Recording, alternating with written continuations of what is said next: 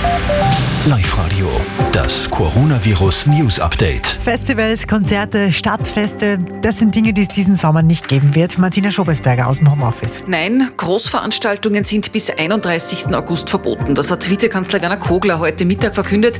Also alles, wo Menschen eng zusammenstehen müssen, wie eben Stadtfeste oder Musikfestivals, werden nicht möglich sein. Was aber schon gehen kann, sind kleinere Veranstaltungen, wo der Mindestabstand von einem Meter eingehalten werden kann. Die Regel außerdem 20 Quadratmeter Platz pro Person und Hygienemaßnahmen. Das soll ab 1. Juli möglich sein. Ansonsten soll das Kunst- und Kulturleben langsam wieder erwachen. Mitte Mai sollen Museen wieder aufsperren, ebenso Bibliotheken und Büchereien, aber ohne Lesesäle, Kinos erst Ende August. Der Stillstand in der Kultur heißt auch, dass etwa 180.000 Künstlerinnen in Österreich keine Einnahmen haben. Für sie gibt es einen Fonds über 5 Millionen Euro. Dankeschön, Martina. Drei, halb zwei, der Oberösterreich.